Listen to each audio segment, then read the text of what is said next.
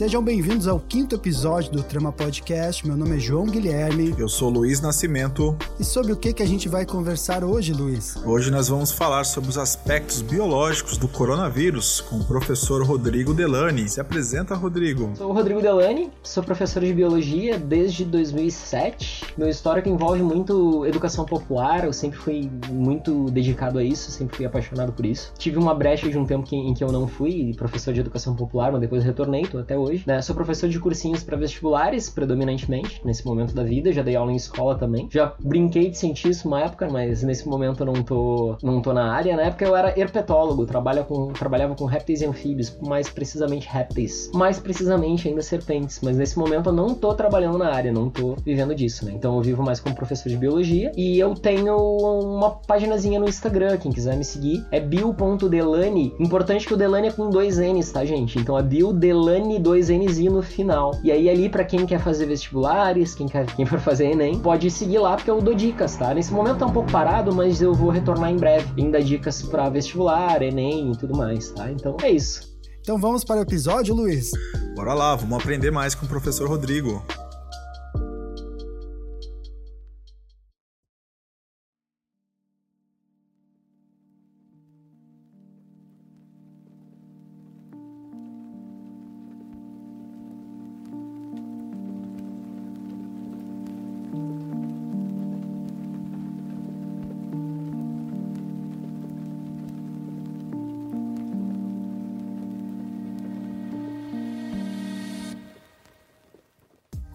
Dia 11 de março de 2020, o diretor da Organização Mundial de Saúde, Tedros Adhanom, acompanhado por Maria Van Kerkhove e Michael Ryan, reuniu-se com jornalistas do mundo todo para anunciar em uma coletiva de imprensa que o mundo se encontrava em uma pandemia de coronavírus.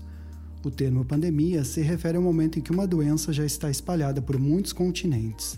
Naquele começo de pandemia, haviam 118 mil casos em 114 países e 4.291 mortos em todo o mundo.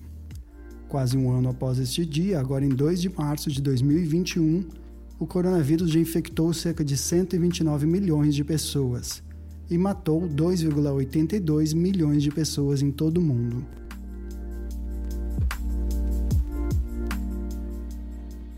E para entendermos um pouco mais sobre o coronavírus, e este cenário de pandemia no Brasil, recebemos hoje a presença do professor de biologia, Rodrigo Delani. Rodrigo, logo de cara eu queria que você explicasse para a gente o que é um vírus, como ele surge, como ele age, por que um vírus pode ser tão letal aos seres humanos. Bom, vírus eles são organismos que não necessariamente seriam seres vivos, né? Eles não são considerados seres vivos. Eles são organismos que eles são sempre parasitas, tá? É muito falado que eles são parasitas intracelulares obrigatórios. Qual é a ideia? Eles utilizam de toda a maquinária celular para poder ter o seu metabolismo e se reproduzir.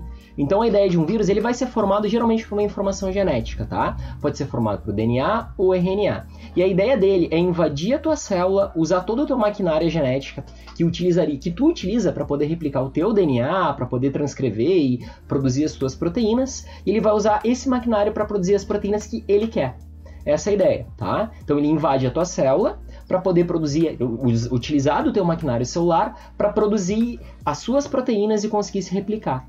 Tá? Essa é a ideia de um vírus. Ao fazer isso, ele está se propagando, ele está se reproduzindo e podendo infectar novos organismos. Né? Então, ele é sempre um parasita, todo vírus é um parasita. Certo? A letalidade do vírus está muito vinculada com a forma de reprodução dele.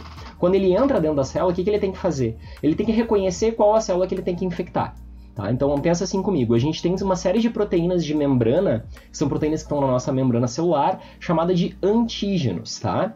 Esses antígenos eles são uma espécie de identidade das células. Tá? São proteínas que estão na nossa membrana que fazem, por exemplo, uma célula do teu fígado ser identificada como uma célula do fígado, um neurônio ser identificado como neurônio. É a partir dessas proteínas de membrana chamadas antígenos que as tuas células se reconhecem. Tá? Que, que acaba acontecendo? O vírus, quando ele entra no teu corpo, ele tem que reconhecer qual tipo de célula ele tem que atacar. Por exemplo, se ele for atacar uma célula do fígado, ele vai buscar esse antígeno do fígado. E ele vai, a partir disso, encaixar o antígeno dele ali. O próprio antígeno dele, a proteína dele, como se fosse um mecanismo de chave e fechadura. Quando ele faz isso, ele injeta o material genético dele ali dentro, e esse material genético vai passar a utilizar as tuas enzimas do teu material celular para se replicar. Ao fazer isso, ele vai gerar uma morte celular. Isso vai uma, pode gerar uma inflamação, que aí causa todos os efeitos que o vírus causa no organismo, né? Então ele sempre vai ter uma especificidade para um grupo de células, para um grupo de órgãos, onde ele vai se encaixar. No caso do coronavírus, células principalmente do pulmão, né? Mas não só do pulmão, algumas outras células também.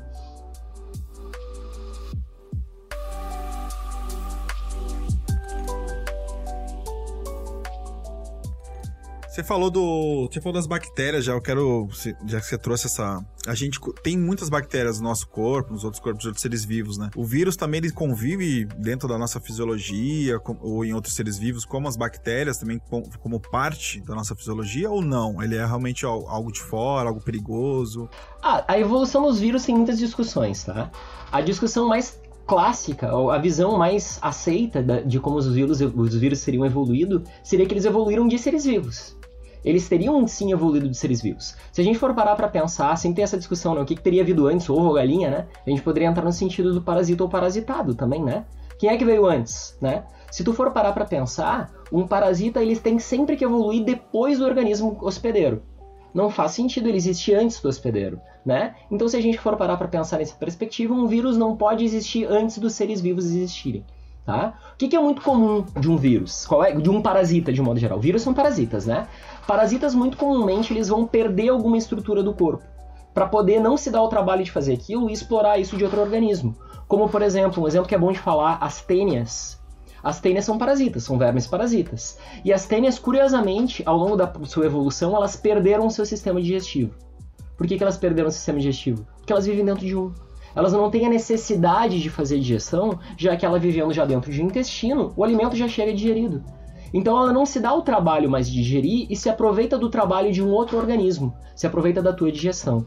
É mais ou menos isso que um vírus faz. Um ser vivo, ele precisa, precisa ter um material genético na forma de DNA. E para ele poder sobreviver, o que, que ele tem que fazer? Ele tem que pegar esse material genético, ele tem que transcrever em uma molécula de RNA, e ele vai ter que traduzir essa molécula em uma proteína e essa proteína vai desempenhar a sua função dentro do organismo.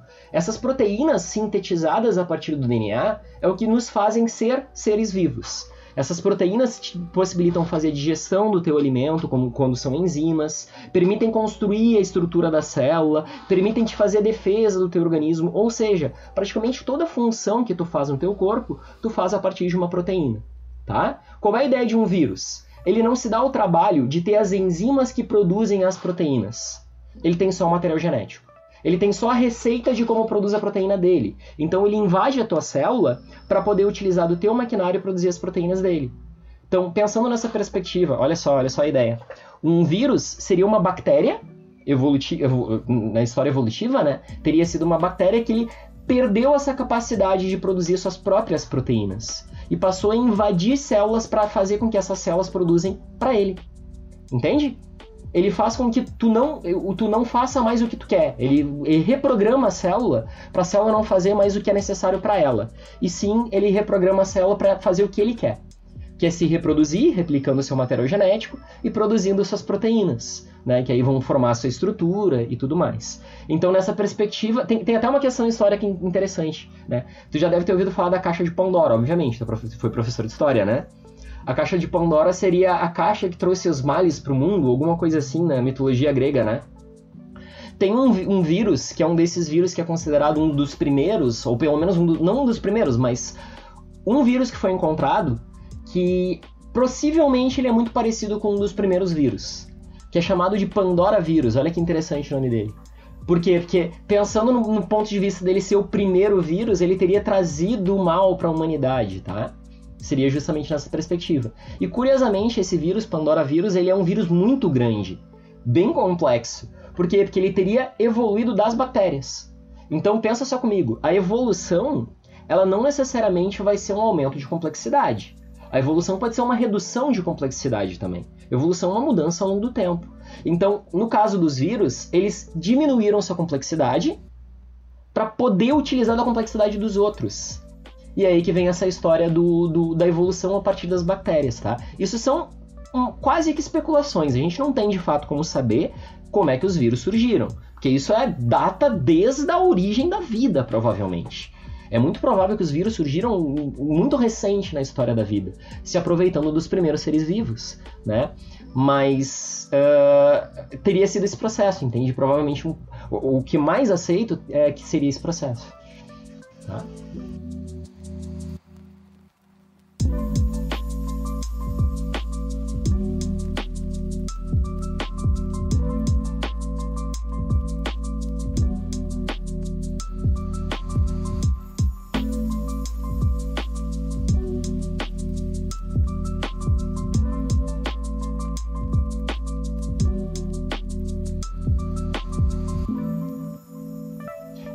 Que é esse o ponto, né? Depende do vírus.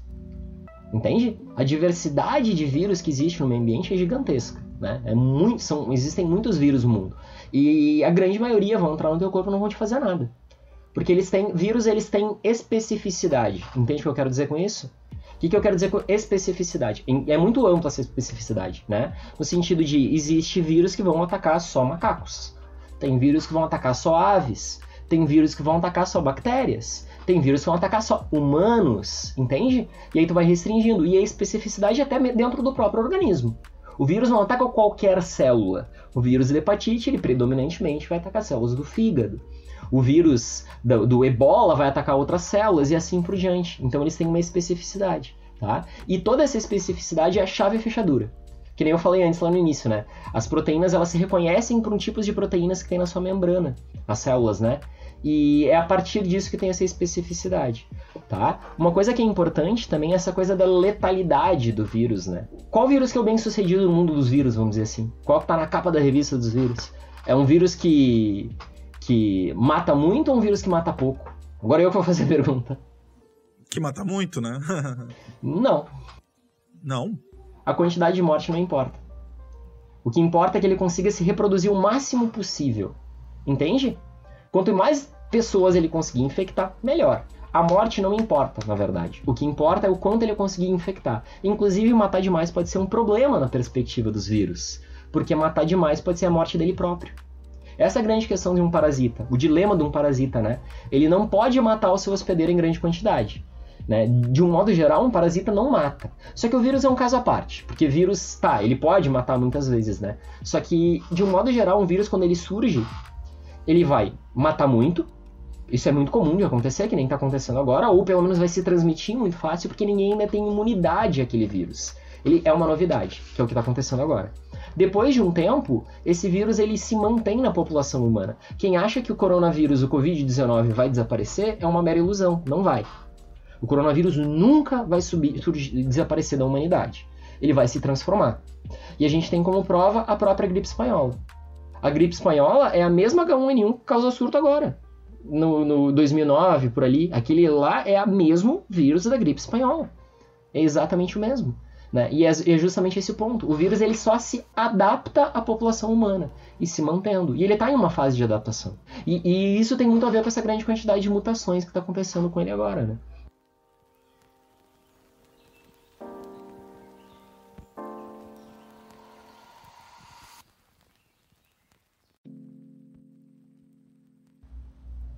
Tudo é evolução, né? Uh, evolução é mudança, né? E a evolução ela vai interferir no DNA. Né? A evolução ela vai alterar algum gene ali, né? Então o que, que acontece? Conforme o vírus se reproduz, ele cria a possibilidade de mutar.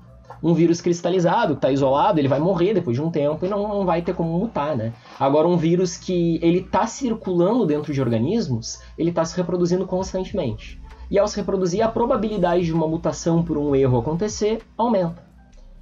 Essa é a grande questão que a gente tem no Brasil de hoje em dia, a gente dizer que o Brasil é uma fábrica de vírus do Covid. O Brasil tem um risco realmente de se tornar uma fábrica de vírus. Não só o Brasil, tá? Isso é bem importante da gente falar. O Brasil, a Suécia, o México e todos os países que não estão tomando as medidas que deveriam estar sendo tomadas, né? Enquanto mais a gente permitir que o vírus circule, maior a chance dele mutar.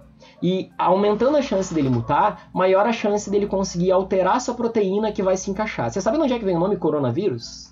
Pois então, o nome coronavírus vem por causa dessas proteínas. Qual é a ideia? O vírus ele vai ter na sua estrutura uma, uma capinha de lipídios, né? Principalmente. Pelo menos o vírus do coronavírus, nem todo vírus tem essa capinha, tá? Mas esse tipo de vírus, que é o coronavírus, o vírus da gripe também vai ter, o vírus HIV também vai ter, são vírus que eles têm um troço que a gente chama de envelope viral. Que é uma membrana muito parecida com a membrana da própria célula, inclusive tá? Uma membrana que tem lipídios, fosfolipídios ainda por cima, e vai ter... Por isso que diz que ele é oleoso, né? isso. né? Com detergente ele sai, lipídios eu lembro que tem a ver com a gordura e tal. Perfeito, tudo a ver, tudo a ver, é justamente esse ponto, tá? Então ele tem essa capinha de gordura, né? Gordura é grosso modo de dizer, não tá tão correto dizer gordura, tá? Mas o óleo ele representa melhor ainda, realmente. Tá? É algo mais oleoso, digamos assim. E ele vai ter junto nessa membrana essas proteínas, que são as espículas, que a gente chama, né? Que é uma coroa. Essa, essa, essa proteína no coronavírus tem forma de uma coroa. Entende? Qual é a ideia? Que nem eu falei. Esse, essa coroa do coronavírus, ela vai se ligar na membrana de uma célula que ele vai atacar. Entende? Sim, sim. Ela se liga como um reconhecimento chave fechadura. Quanto mais perfeito ficar essa forma, maior a chance dela conseguir se ligar. E maior a chance de conseguir infectar. Então as mutações esse aspecto de esse aspecto também um parênteses eh, de chave e fechadura, o, essa coroa representaria as pontas seriam a, a chave? Isso. A chave que vai se ligar na célula receptora. Entende? Então ela iria se ligar ali. Conforme o vírus ele mutar, pode ficar mais parecido com a fechadura, digamos assim, cada vez mais. E a chance de se ligar vai aumentando. Que é justamente o que aconteceu agora com a variante P1, por exemplo a variante P1, a brasileira, né, aconteceu uma mutação que mudou a forma dessa proteína, e essa proteína está reconhecendo mais fácil as nossas células que ele quer infectar. Com isso, infecta mais, tu tem uma carga viral maior, e também acaba infectando maior quantidade de pessoas. Por isso que a gente está vendo tanto jovem sendo hospitalizado agora, né? Uma das. Pegando o gancho que o João disse da, da relação aos animais, que vai passa para os seres humanos, né? o coronavírus ele já existia, ele já afetava, existia, afetava nos animais, né?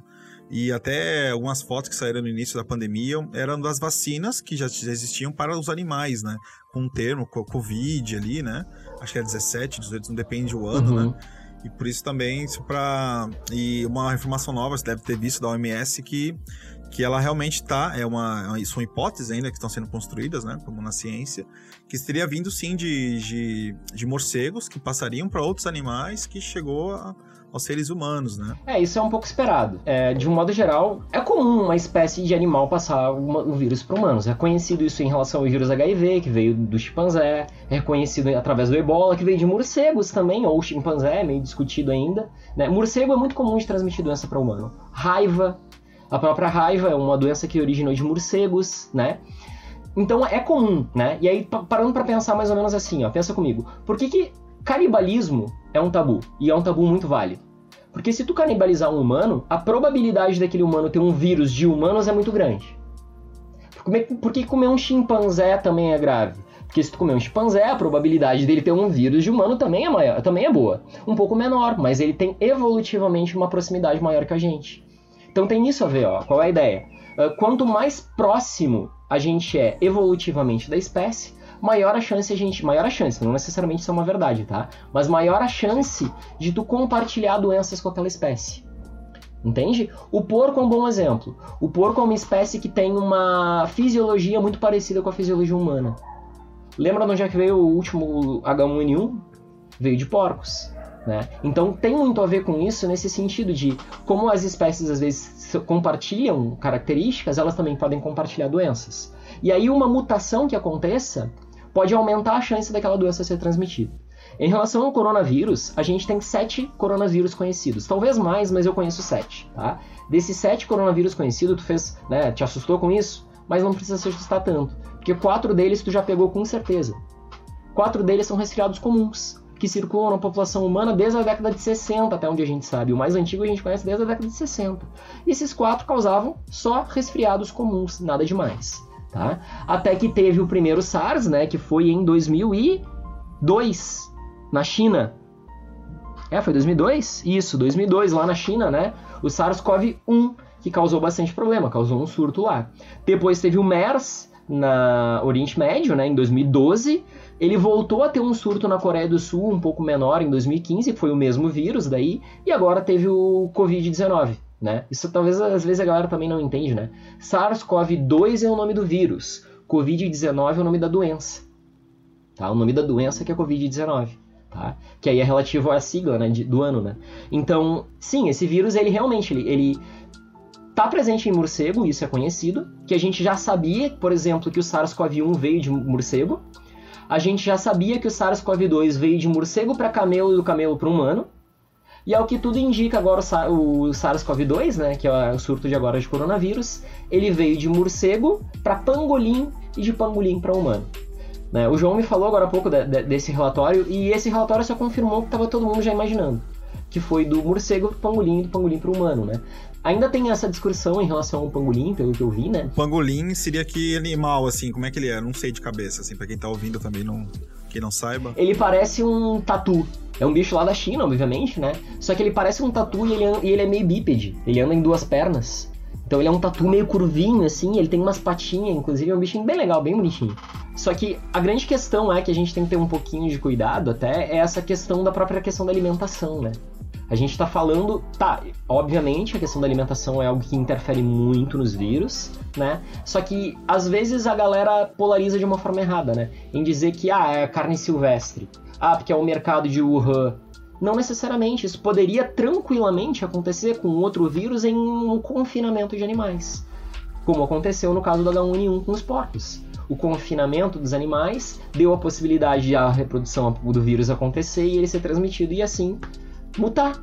É justamente esse ponto, entende? Então, a alimentação interfere? Interfere, mas de uma forma muito mais ampla do que pensar só nessa questão do, do, do de Wuhan, né? É uma questão muito mais ampla do que isso, porque tem a produção animal envolvida, né? até a produção vegetal também pode estar envolvida, sim, pode vir de um vegetal tranquilamente, é mais difícil, com certeza é mais difícil, mas não tem nenhum impedimento disso acontecer. Tá? Então, tem a ver? Tem. A, a gente pode aproveitar para repensar a alimentação? Com certeza. Mas cuidado também para não utilizar isso como justificativa para falar dos hábitos dos outros, né? Porque às vezes a gente tem hábitos parecidos aqui e não percebe. Né? Aqui no Rio Grande do Sul tem muita gente que caça tatu por aí. E por que, que não poderia vir de um tatu, por exemplo? Inclusive já aconteceu de doença vir de tatu e passar para humano no Rio Grande do Sul. Nada, agora não me recordo qual e não foi nada muito sério. Mas já aconteceu. Então vale para todo mundo, né? Não vale só para eles.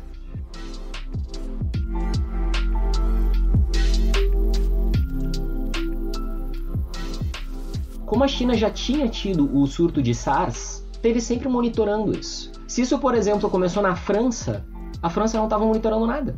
Os primeiros casos franceses, digamos assim, não foram conhecidos. Tá, eu coloquei França para colocar um exemplo bem grotesco, mas provavelmente veio lá do Oriente mesmo. Mas a China foi a primeira, provavelmente porque foi a que estava com o olho mais aberto, porque ela já tinha conhecimento do SARS. Né? E aí, com isso, ela acaba percebendo antes. Por que, que não pode ter sido na Tailândia, na Coreia, no Japão, na Mongólia, sei lá, qualquer país ali da região? A Índia, por exemplo, que é um país que não, não, não, até onde eu sei não tem grandes monitoramentos, né? Então poderia ter vindo de outros países. Dizer que foi da China às vezes é um pouco injusto nesse sentido, porque às vezes eles foram os primeiros. E ainda tem mais isso, né? A China, quando ela viu o surto de lá, ela avisou o mundo inteiro. Avisou todo mundo: olha só, nós estamos com um problema. E o mundo inteiro não deu bola. Sim. O mundo inteiro não levou a sério, porque a China já tinha feito isso antes. Né? E aí é aquela coisa, ah, vocês fizeram alarde antes e não foi tão grande o problema. Tá, da outra vez não foi bem assim, porque a China até tentou mascarar, tentou esconder, deu alguns rolos, né? Mas uh, ainda assim, né? Dessa vez ela tentou avisar. E aí o, a Itália teve o surto que teve, que a gente viu, né? Aquela loucura toda que foi lá, porque eles não levaram a sério o que a China estava falando, né? O Brasil teve carnaval e tudo que a gente sabe que aconteceu.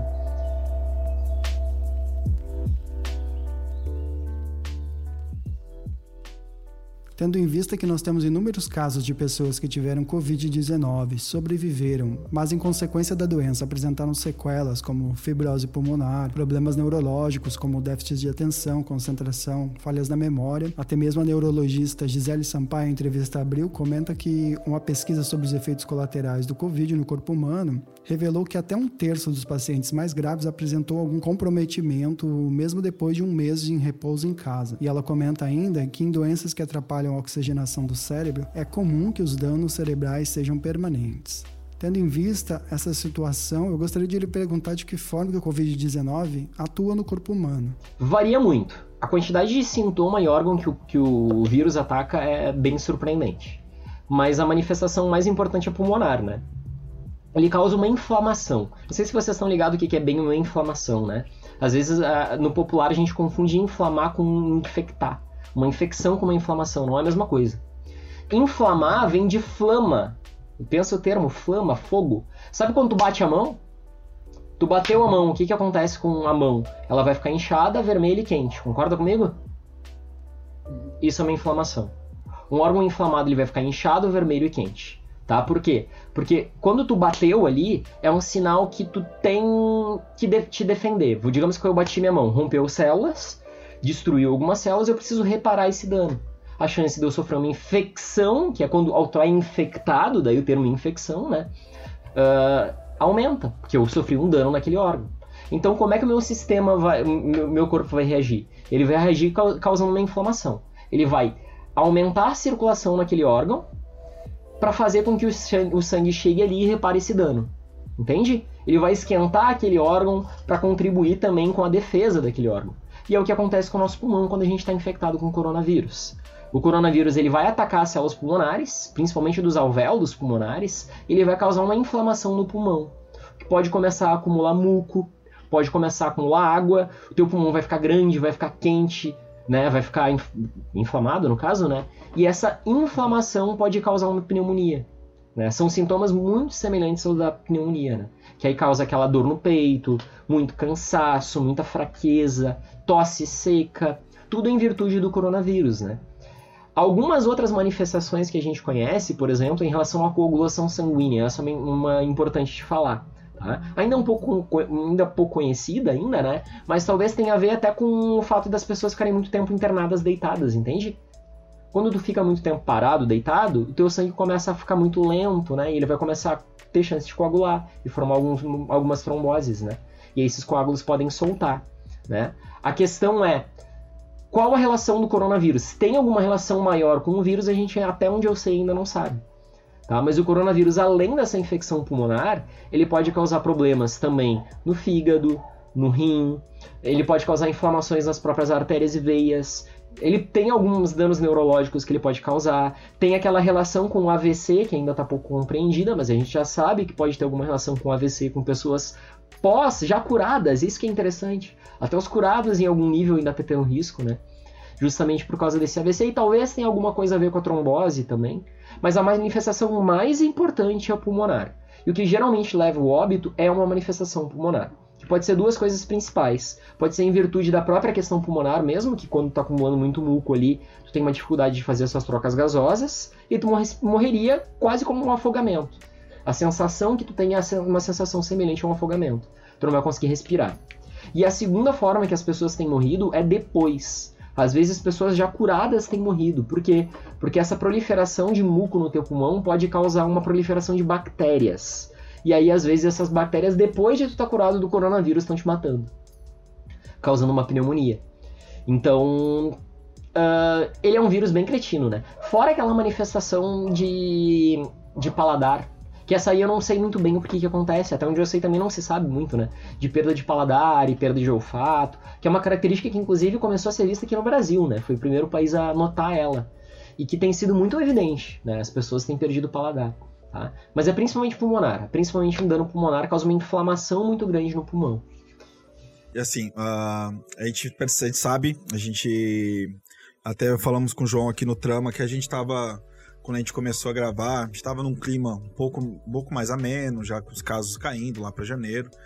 E a gente foi gravando nossas pautas, a gente faz, a gente brinca que é terapia, desopila, né?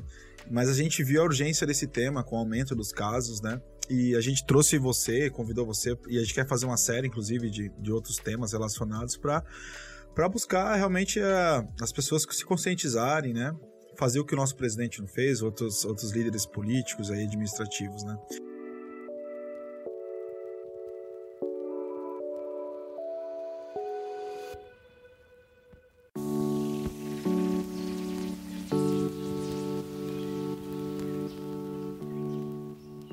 Rodrigo Luiz, o mundo atual em que vivemos é um mundo da globalização, do acesso à informação, mas também é o um mundo da fake news, as notícias falsas que se aproveitam da falta de instrução das pessoas para criar narrativas que não são provadas cientificamente. No ano passado, por exemplo, a Fiocruz publicou um estudo realizado entre os dias 17 e 10 de abril de 2020 Neste estudo, 65% das fake news sobre o coronavírus envolviam curas caseiras milagrosas e não comprovadas pela ciência. Então eu gostaria de perguntar para vocês quais aspectos do mundo atual contemporâneo, como as fake news, vocês acham que contribuem para a disseminação da, da Covid-19? É, a gente tem duas perspectivas aí da tua pergunta, uma positiva e uma negativa, tá? Primeiro eu vou começar com a positiva. A perspectiva positiva da contemporaneidade em relação a isso é em relação à nossa própria prevenção, por incrível que pareça.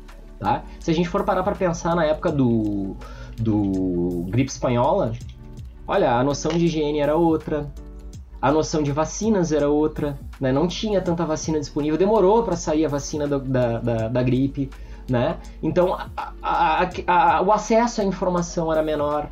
Então, numa perspectiva em que a gente leve a sério esse tipo de coisa, como muitos países acaba acontecendo, a gente tem uma perspectiva de redução muito grande do número de casos e de mortes quando a gente segue as restrições que devem ser seguidas.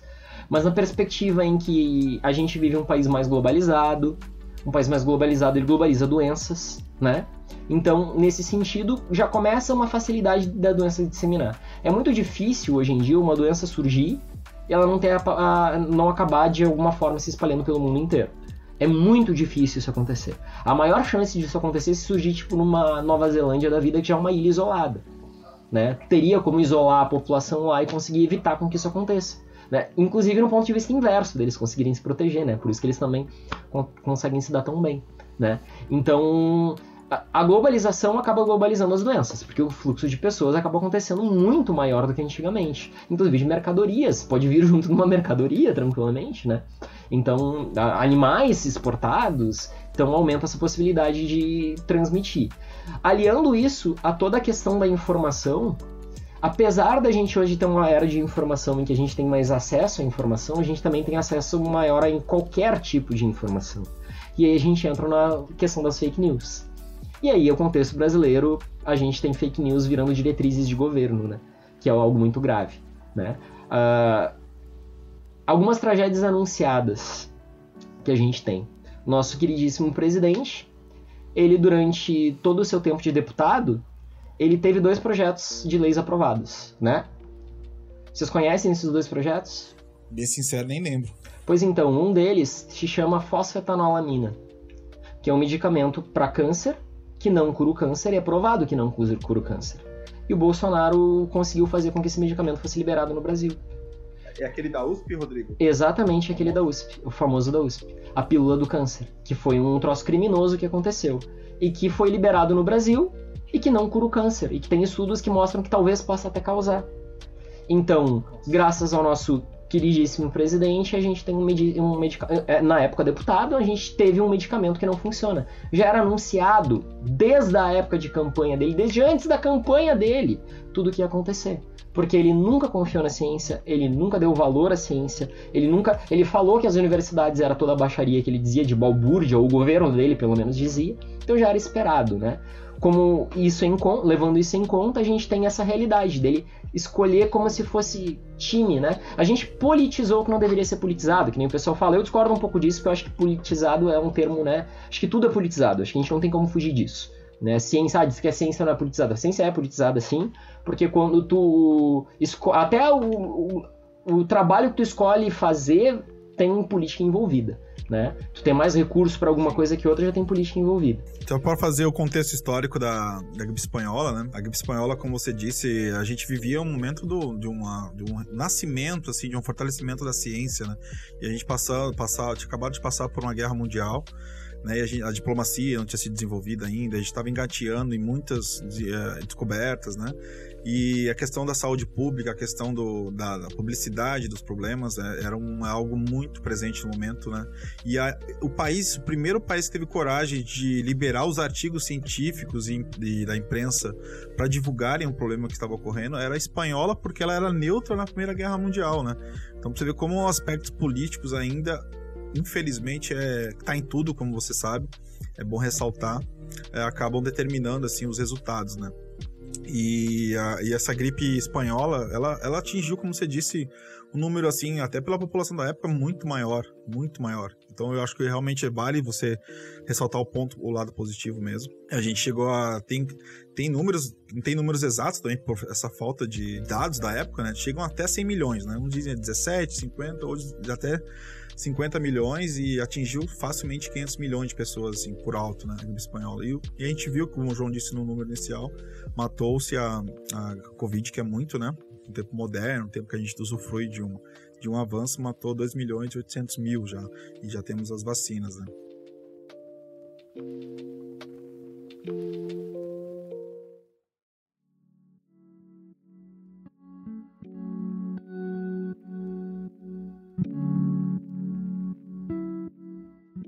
Uh, até aproveitar essa discussão da, da máscara. É, você falou da PFF2, N95 é algo que me preocupa desde o início, assim, a qualidade da máscara. Eu, assim, eu, leio e releio e, vejo que as pessoas usando máscara de forma inadequada, né, com o nariz para fora, que é a mesma coisa de deixar o pinto para fora, né, com a calça. Uma brincadeira à parte para tentar relaxar, porque é um tema tenso mesmo, gente. Mas a galera também com aquele buraco no buraco bem grande, assim, entre o nariz e o olho ali, entre o nariz e a bochecha uh, sei lá, não utilizando. Não sei como você se sente em relação a isso, assim, também nessa informação que agora os aeroportos estão pedindo a PFF2, a N95 também. Você acha que deveria ter sido desde o início? Sim e não.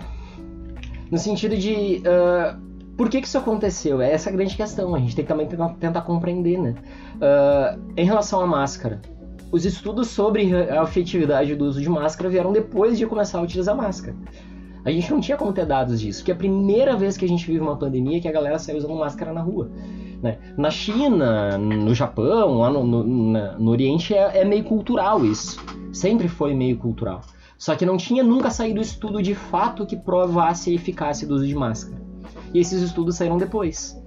Entende? Então, por um tempo, ó, o que, que aconteceu? Por um tempo, bah, vamos usar, vamos usar máscara. Aí depois vai, bah, mas peraí, primeiro vamos ver se é útil. Aí depois, tá, peraí, agora saiu os dados, a gente tem os resultados.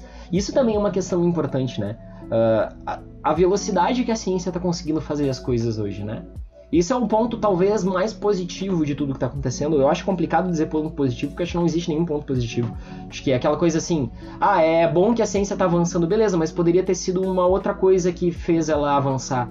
A gente não pre deveria precisar de um caos para fazer avançar né? Mas infelizmente é o que acontece. E aí o ponto positivo, por exemplo, a própria questão das vacinas, né? A velocidade que elas são produzidas, a velocidade de, das informações que a gente tem sobre a doença é algo inédito na história da humanidade. Em tempo real as coisas acontecendo. Tem um ponto positivo disso, obviamente, mas eu ainda vejo um ponto muito negativo, que é a divulgação desses, da desses dados.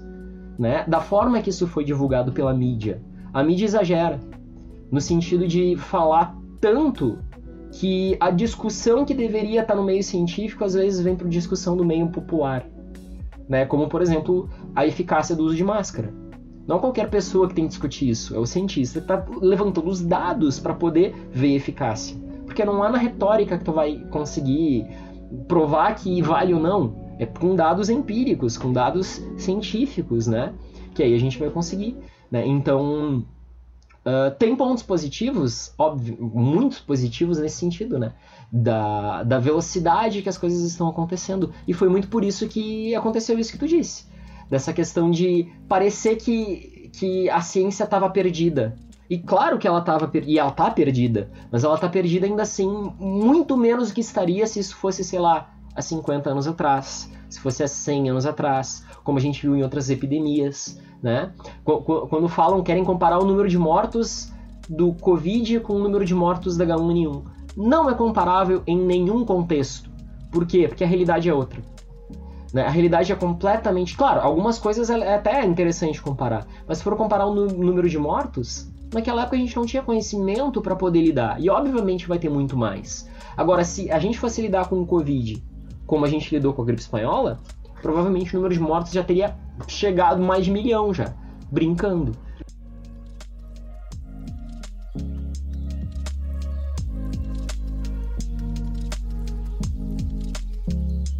A grande questão é, uh, acessibilidade disso. Né? Agora, com certeza, a acessibilidade está aumentando e provavelmente daqui a um tempo a gente vai ter mais disponível, né? Porque realmente o preço barateou bastante.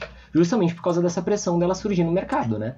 Só que no início da pandemia, que nem tu mesmo falou, a gente fazia em casa, do jeito que dava. E os estudos mostram isso. Ó, uma máscara qualquer. Uma máscara qualquer, se tu usá-la bem, bem colocada no teu rosto, pode ser o pano que for, ela já vai ajudar, mas não te ajudar a não pegar a doença. Isso é muito importante. Essa máscara qualquer, vamos dizer assim, uma de pano que tu compra em qualquer lugar, ela vai te ajudar muito a não transmitir a doença. Que é muito difícil de tu conseguir fazer com que aquelas partículas saiam do teu rosto.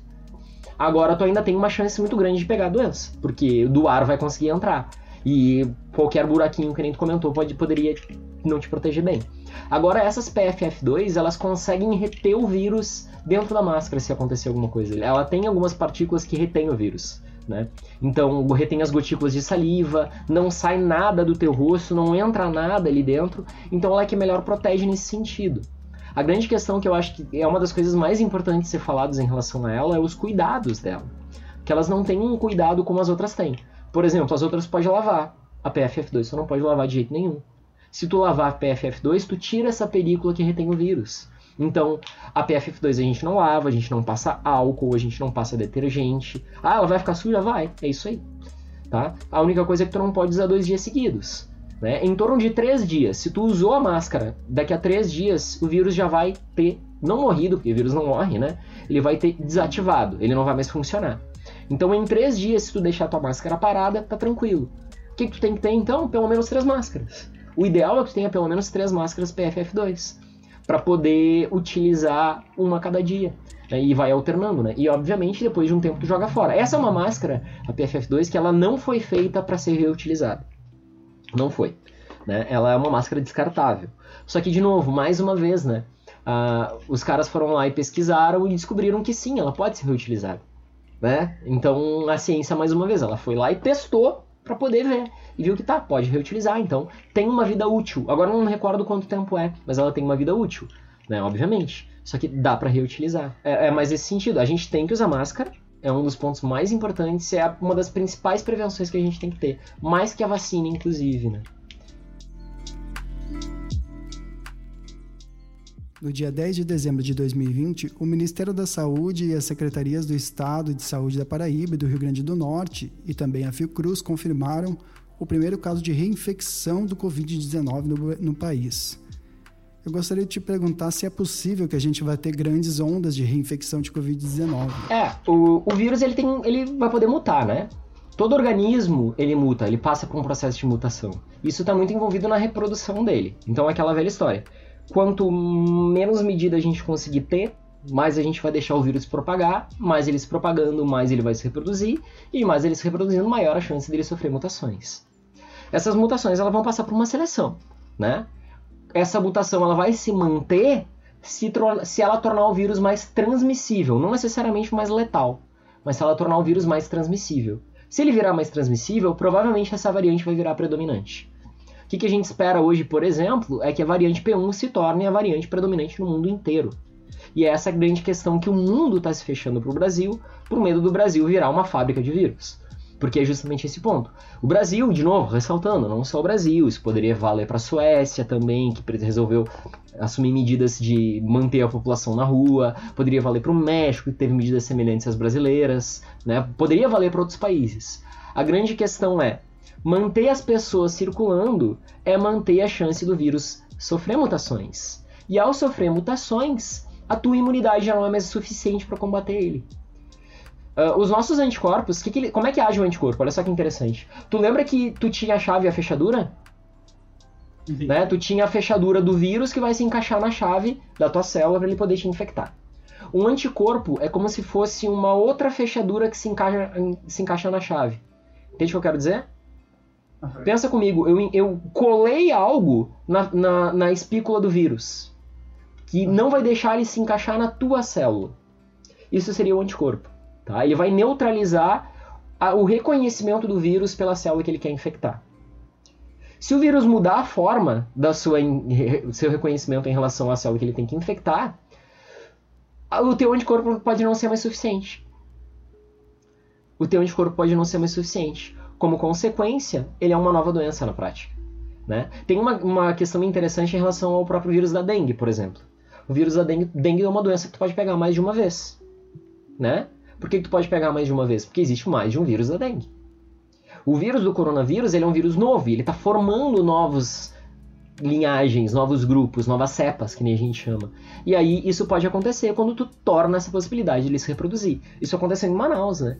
Que foi aquela coisa, o ano teve ano novo, o Brasil, desculpa a palavra, mas cagou para as medidas que deveriam ter tomado no ano novo, né? Que era para ter ficado todo mundo em casa e as pessoas, em vez de ficar em casa, foram comemorar ano novo na beira da praia. Ou em Manaus, né? Não tem praia, né? Foram comemorar onde foram comemorar. Qual foi, qual foi a consequência? O vírus circulou. Circulando, ele pode sofrer uma mutação, poderia ter acontecido em Manaus, poderia ter acontecido em Porto Alegre, poderia ter acontecido em qualquer cidade, né? Qualquer cidade que tivesse aglomeração. Aconteceu em Manaus, né? E aí em Manaus surgiu essa variante que tornou o vírus mais transmissível porque ela reconhece mais fácil o invasor. E além disso, tornou a possibilidade de reinfecção porque o teu sistema imune também não reconhece mais ele. Porque é a mesma proteína né? A mesma proteína de membrana que ele iria ter, o tal do, as, os tais dos espinhos. Como consequência, ele se tornou mais infeccioso e ele está se espalhando agora. Né? O que, que acontece? Não sei se vocês viram o que está acontecendo com o Uruguai, por exemplo. O Uruguai está tendo uma nova onda. E essa onda está surgindo da fronteira, da fronteira com o Brasil. E a variante que está causando é a P1. Então está literalmente invadindo o Uruguai a P1. Por quê? Porque é uma variante nova, que tem que gerar uma nova imunidade, né? Em relação às vacinas, a gente não sabe todas as vacinas que tem por aí, quais delas vão trazer imunidade para P1, isso a gente só vai saber daqui a um tempo. Não tem como saber ainda, porque a gente não tem dados suficiente. Né? O Chile é um exemplo interessante também, que apesar da vacinação, ele está sendo o país que melhor está vacinando na América Latina, e ele está vivenciando uma nova onda porque só a vacinação não serviu, já que manter as pessoas circulando é manter a chance do vírus circular e infectar novas pessoas, e manter a chance dele se modificar. Né? Então, é, é, é uma bola de neve. Enquanto mais tu deixa o vírus se reproduzir e infectar, mais ele vai mutar e mais ele vai se reproduzir e infectar. E aí tu vai cada vez selecionando, até ele se adaptar. Um momento ele vai se adaptar, a gente não sabe quando. Né? E ele vai ter que matar muita gente para poder fazer isso. Essa é a grande questão, né?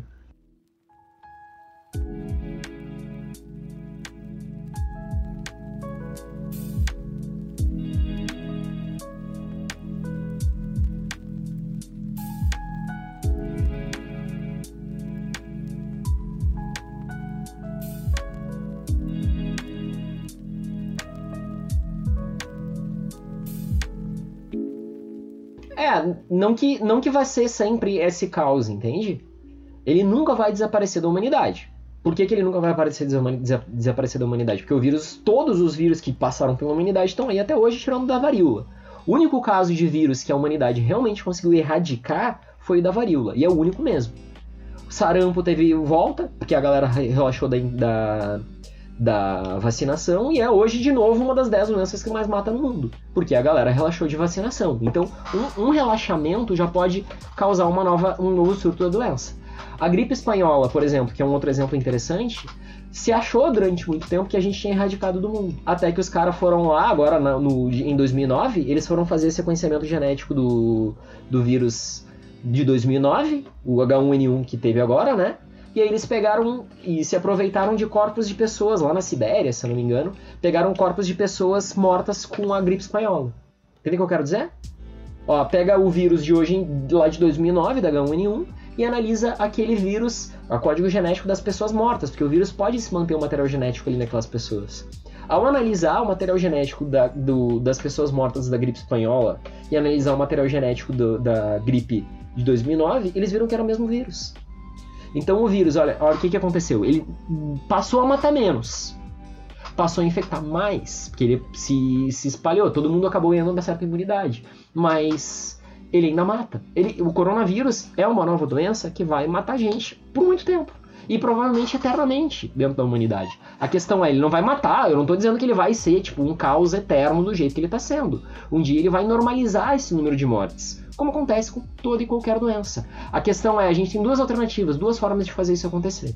Uma delas é deixar o vírus seguir o fluxo normal de uma forma completamente imprevisível, E a segunda forma é através da vacinação. É trazer imunidade através da vacinação e com medidas que a gente evite mais mortes para isso acontecer. Né? Eu prefiro a segunda alternativa, no caso, né?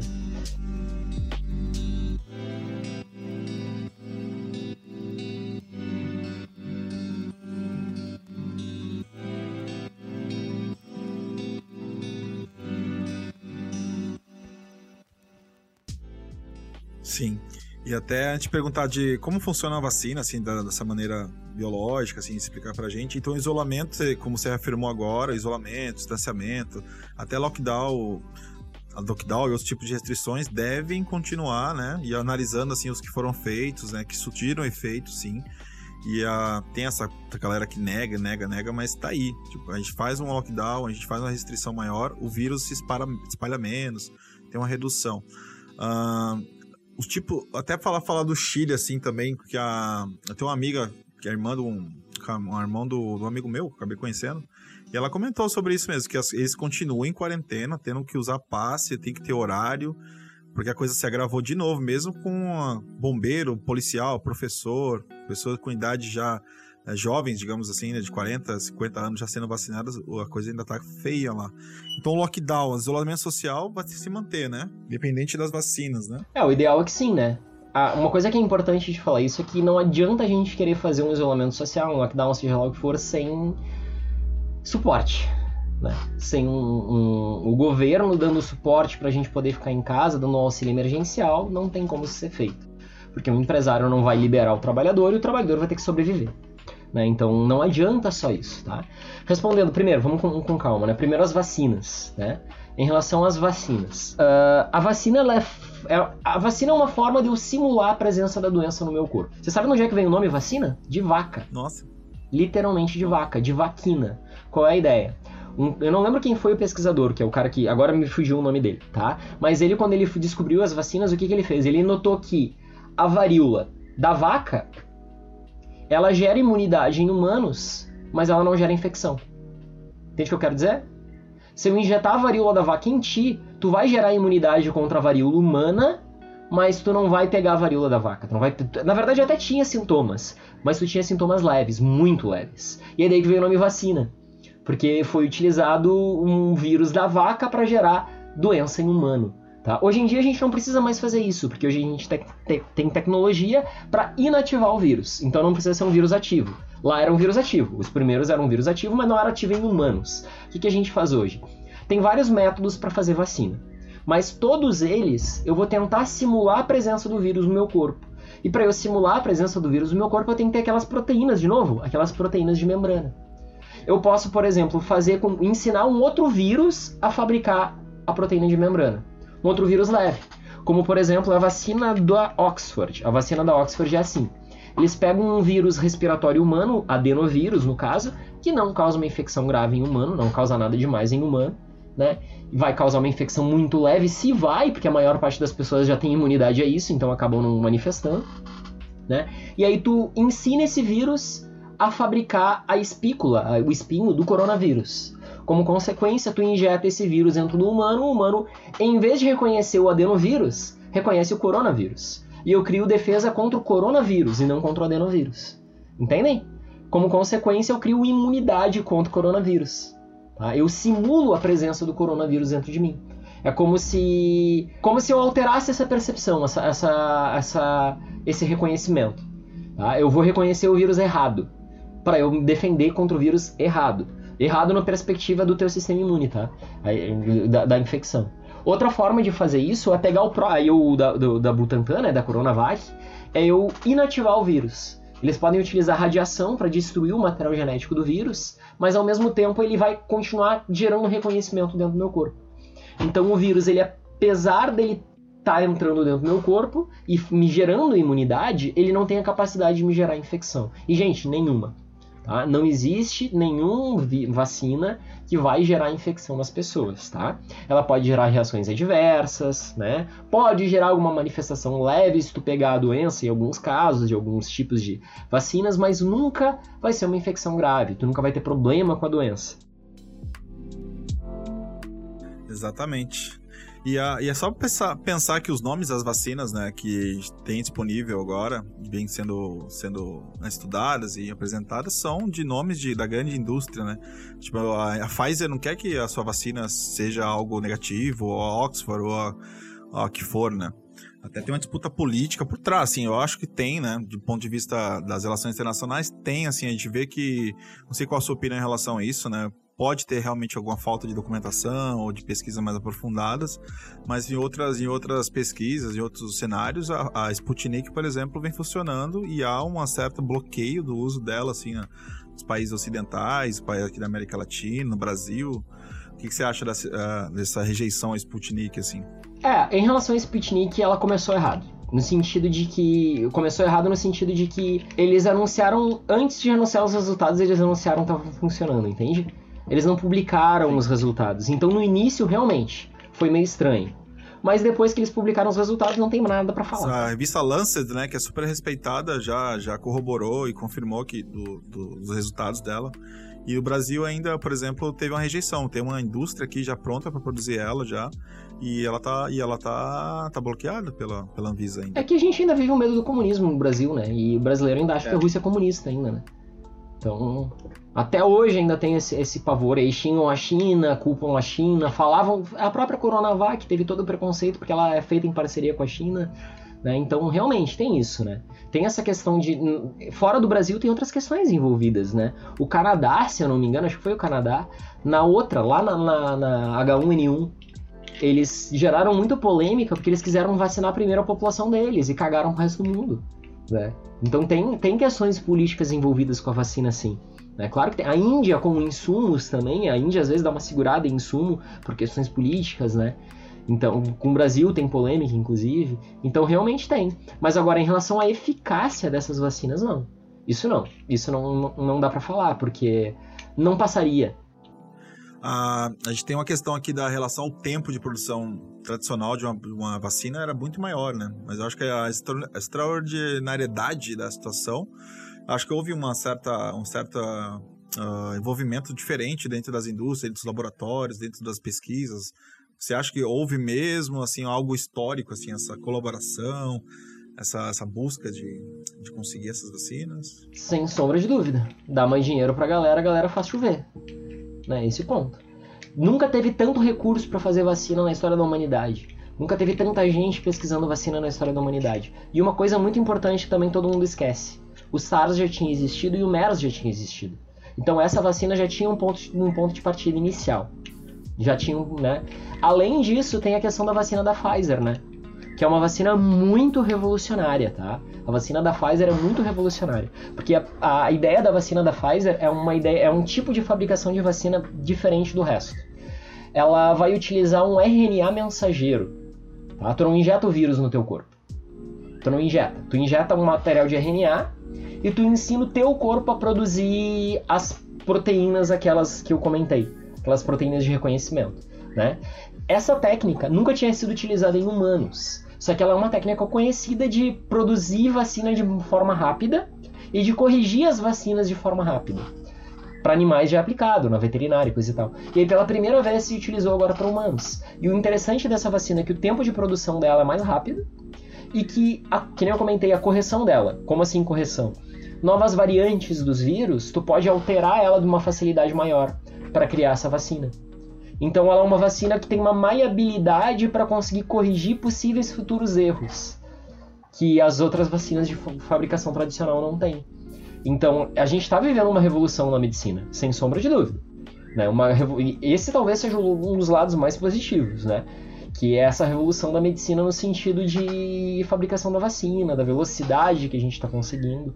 E é principalmente dinheiro, né?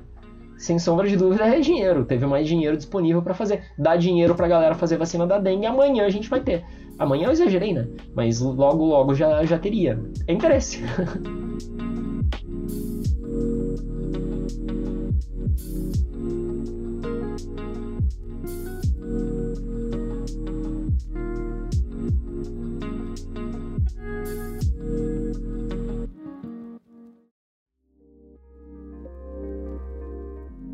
No Brasil, a situação do Covid-19 é a pior do planeta. Hoje temos, em abril, uh, uma média de 25 a 30% das mortes do planeta inteiro e nós somos nem 3% da população mundial.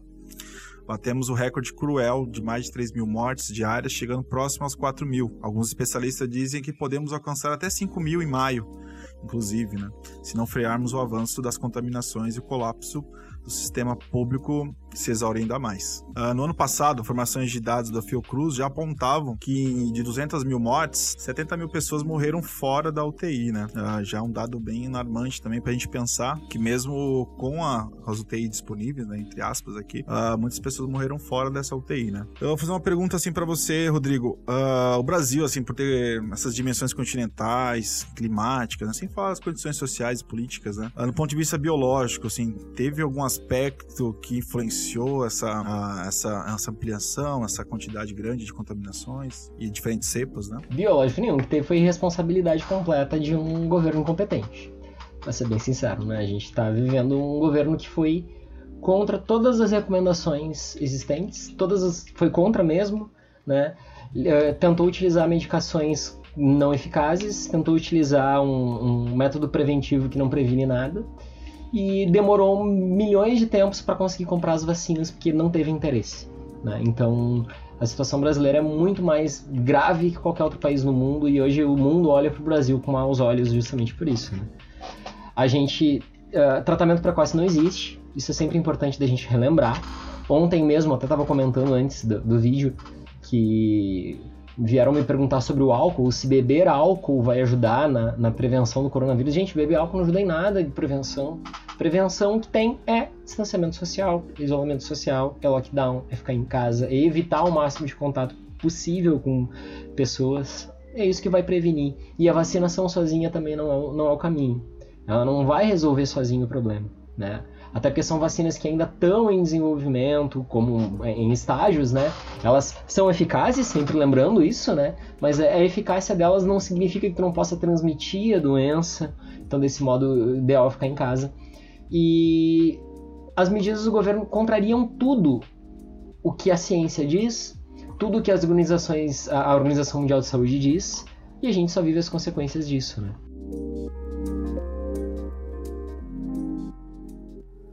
O Brasil não apenas reduziu as testagens de coronavírus neste momento que, de colapso do sistema de saúde, como também possui altos níveis de subnotificação, o que apontaria para números ainda mais alarmantes, que as taxas de 4 mil mortes por dia. Na sua opinião, como que o coronavírus se adaptou ao Brasil ou transformou o Brasil no epicentro da pandemia no mundo? É, tu ter como certeza dos casos só testando, né? Mesmo que tu vá fazer posteriormente, né? A gente tente reformular as notificações, mas sempre vai ser alguma coisa especulativa, porque só tem um teste para tu poder saber se a pessoa realmente foi infectada ou não, né? Quando a pessoa já morreu, já foi enterrada e já passou, já não tem mais o que ser feito, né? Então seria ainda assim mera especulação, mas com certeza não, não, não, não há nenhuma dúvida que a quantidade de casos é maior e que a quantidade de óbitos também é maior. Casos muito maior, caso de óbitos já não sei se tão, tão maior assim, né? Mas de casos com certeza, porque tem assintomático, tem tanta gente que não testa, a gente não tem testes o suficiente na maior parte dos lugares também, né? Muita gente nem está sendo testada. Então, com certeza, a quantidade de casos já é maior. De óbitos também, né? A gente pode ver que a quantidade de pessoas que morrem por outras síndromes relacionadas à respiração, né? De, de uh, síndrome aguda grave e tudo mais, né? Uh, tem aumentado também junto. Pneumonia também aumentou em quantidade de, a, a quantidade de mortes nesse, nesse último ano. Então a subnotificação é bem clara. E a gente tem, por, por azar, né? Uh, além da, ter um país que não teve controle, que não teve né, todos os cuidados necessários, que a gente comentou, a gente teve as variantes, que você já comentou, as variações, as mutações, as cepas, né? Aí até viu, eu sou bem ignorante mesmo, tô aqui para tirar com você, aprender. A gente tem chance de novas mutações ainda, tem a P1, P2, N9, que eu fiquei sabendo hoje. Tem chance, o Brasil é uma ameaça mesmo à pandemia, se continuar assim. Com certeza, que nem eu tinha falado antes, né? Quanto mais o vírus circular, mais chance ele tem de se reproduzir, mais chance tem de algum erro acontecer. Imagina assim, ó, a reprodução do vírus seria mais ou menos assim. Imagina que eu tenho uma frase, é, telefone sem fio. Entende o que eu quero dizer? eu te falei alguma coisa, tu vai tentar replicar o que eu falei para falar para outra pessoa, vai tentar replicar para falar para outra pessoa e assim vai indo. Ao longo do tempo algum erro pode acontecer. Esse erro pode modificar e formar uma palavra, pode modificar e ser inútil, inutilizar aquilo, entende? É mais ou menos essa ideia do, do vírus. Né? Conforme ele está se reproduzindo, ele está fazendo o telefone sem fio. Alguma vez ele pode passar por uma alteração nessa informação. E ao alterar essa informação, ele vai poder ficar ou melhor ou pior, né? Se ele ficar pior, ele vai ser selecionado, ele vai desaparecer. Se ele ficar mais uh, melhor, no caso do ponto de vista do vírus, mais infeccioso, ele vai se manter mais, vai infectar mais e vai assumir como a variante mais comum, que é o que a gente tem visto acontecer com a P1 aqui no Brasil. A P1 tem se tornado a variante mais comum no Brasil. E não só no Brasil, ela já está começando a sair, né? A possibilidade de surgir um novo vírus que assuma de novo sempre vai existir, porque enquanto ele estiver se reproduzindo, ele tem chance de sofrer essas mutações. Por isso a importância da gente se manter um pouco isolado, né? esse isolamento, o máximo que tu puder te isolar, o máximo que tu puder uh, te manter em casa, em especial nos momentos em que a saúde colapsa, é, acaba sendo a medida mais importante de ser feita. Porque a vacina não garante a, que tu não vai transmitir para outras pessoas. A vacina não necessariamente garante imunidade a longo prazo, porque a gente ainda não tem dados para saber até quando essa imunidade vai se manter além de ter toda a questão de doses, quantidade de doses que tem que ser feita, né? A, a, a, tem muita gente tomando a primeira dose já achando que é suficiente, tem mais uma dose a ser feita para completar a imunidade. Né? Então, as medidas de restrição elas devem ser mantidas mesmo com a vacinação. A gente vê muitos países como exemplo disso, que a gente já comentou, né? A Inglaterra e Portugal são dois exemplos interessantes. Porque a Inglaterra primeiro fez porcaria, né? Não, não, controlou a pandemia. E aí eles se deram conta disso e iniciaram a vacinação. Só que junto da vacinação eles entraram no lockdown. Eles estão até agora ainda meio que trancados. Não sei a que nível que eles estão, mas eles ainda estão em uma, um nível de restrição muito grande. Portugal é a mesma coisa. E são dois países que estão controlando a pandemia, em, aliado à vacinação, tendo isolamento. Né? O Chile, que nem a gente comentou, ele tem a melhor vacinação da América do Sul. em compensação, ele está estourando. Por quê? Porque a pelo fato deles terem conseguido começar uma vacinação bem, eles relaxaram. Esse relaxamento fez a pandemia voltar a subir, porque a circulação de pessoas vai se manter, e é esse o ponto. A principal questão é, enquanto a gente mais circular, mais chance tem do vírus circular e mais chance ele tem de se reproduzir. Né? A questão é que eu acho que é muito importante é aquela coisa de uh, a gente tem que tentar se manter em casa o máximo que a gente pode. Eu entendo o contexto que a gente tem que trabalhar. Mas o máximo que a gente pode é o máximo que a gente pode. A gente tem que sempre botar a mão na consciência e pensar se a gente realmente está fazendo isso. Por que, que eu digo isso? Porque tem muita gente que às vezes tenta se dar o direito, vamos dizer assim, de ter o seu momento de lazer. Né? Aí tu passa, sei lá, a semana inteira trabalhando e tu tá saindo de casa para trabalhar e tá te cansando de fazer isso. Aí chega o fim de semana tu vai dizer o quê? Aí ah, eu não tenho o meu direito de também ter o meu lazer? E aí tu vai lá e aglomera. Quando tu fez isso, tu já saiu do básico. Tu já saiu do essencial. O essencial é no teu momento de lazer tu ficar em casa para evitar a circulação do vírus, né? Se tu tá precisando trabalhar, é uma coisa. Mas se tu tá no momento que tu não tá, não tá no teu trabalho, o ideal é que tu não circule. Porque se tu circular, tu tá botando quem tá trabalhando em risco. Que pode ser tu mesmo em outro contexto, né? Então é justamente esse ponto. A gente tem que tentar evitar a circulação desse vírus para conseguir fazer com que ele se reproduza menos e assim a gente conseguir controlar ele. É o único modo que a gente vai conseguir fazer isso.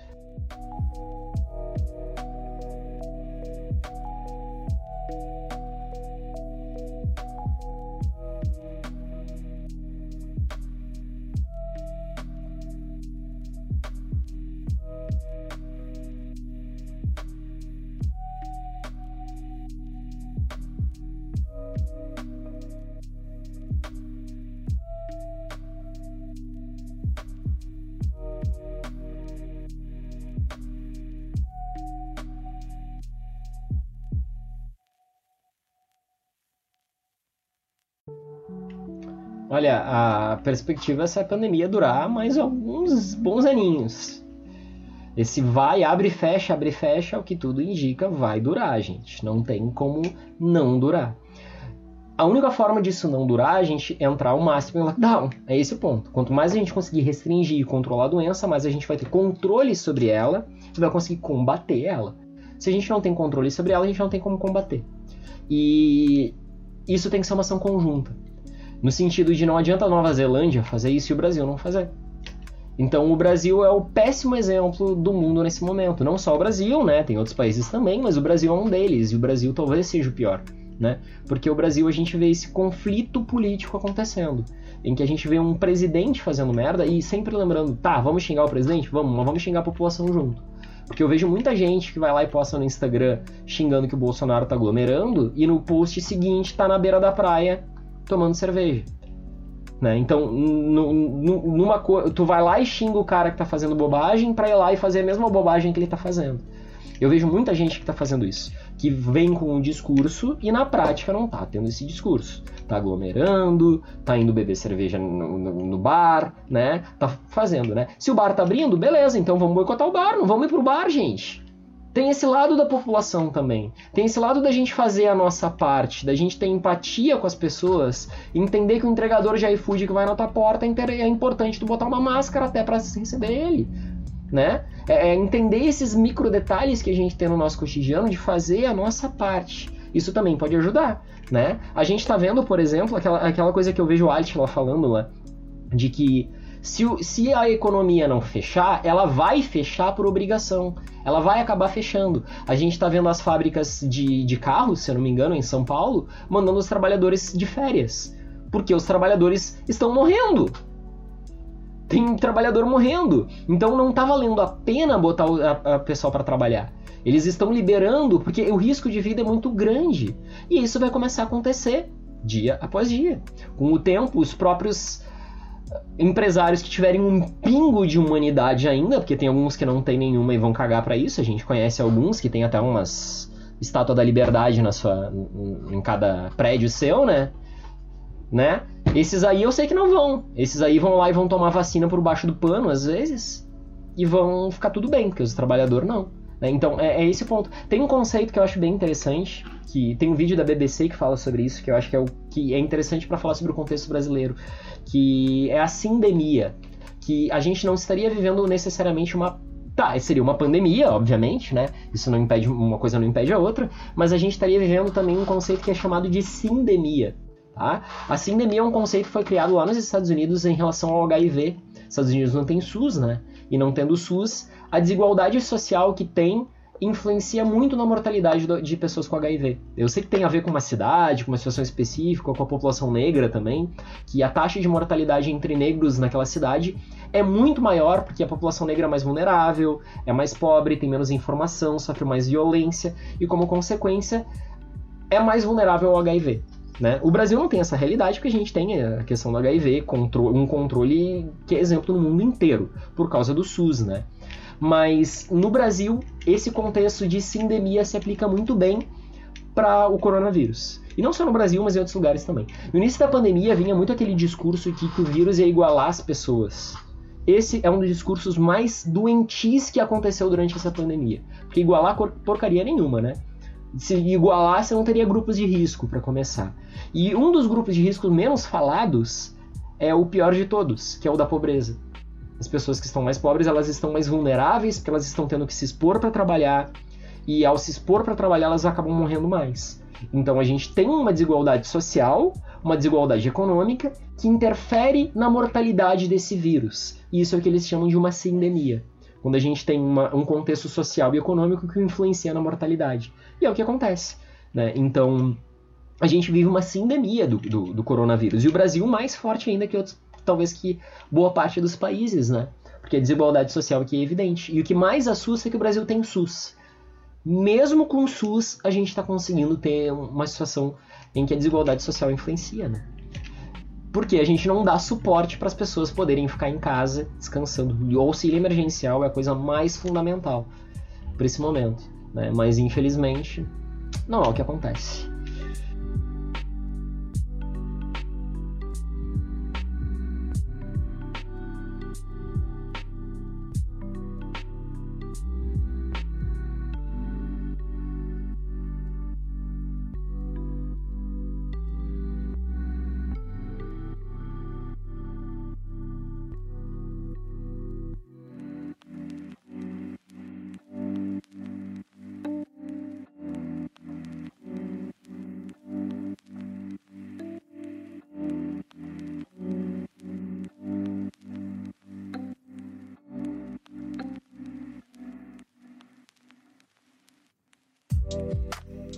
Diante dessa nossa conversa, eu espero que tenha ajudado os ouvintes e nos ajudou muito a compreender um pouco mais desse vírus. Quero agradecer em nome de todas as pessoas que estão nos escutando neste momento e em nome do podcast pela sua presença, Rodrigo, e dizer que as portas do Trama Podcast estão sempre abertas.